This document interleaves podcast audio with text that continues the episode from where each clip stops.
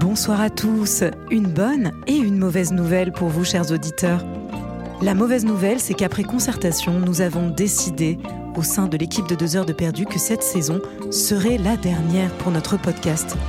Je vous vois déjà nous regretter, peut-être même pleurer, mais la bonne nouvelle, qui ne se fait plus attendre, c'est que nous allons fêter ça tous ensemble à l'occasion d'un grand live, un dernier épisode enregistré avec vous le 31 mai dans une salle incroyable, l'Olympia.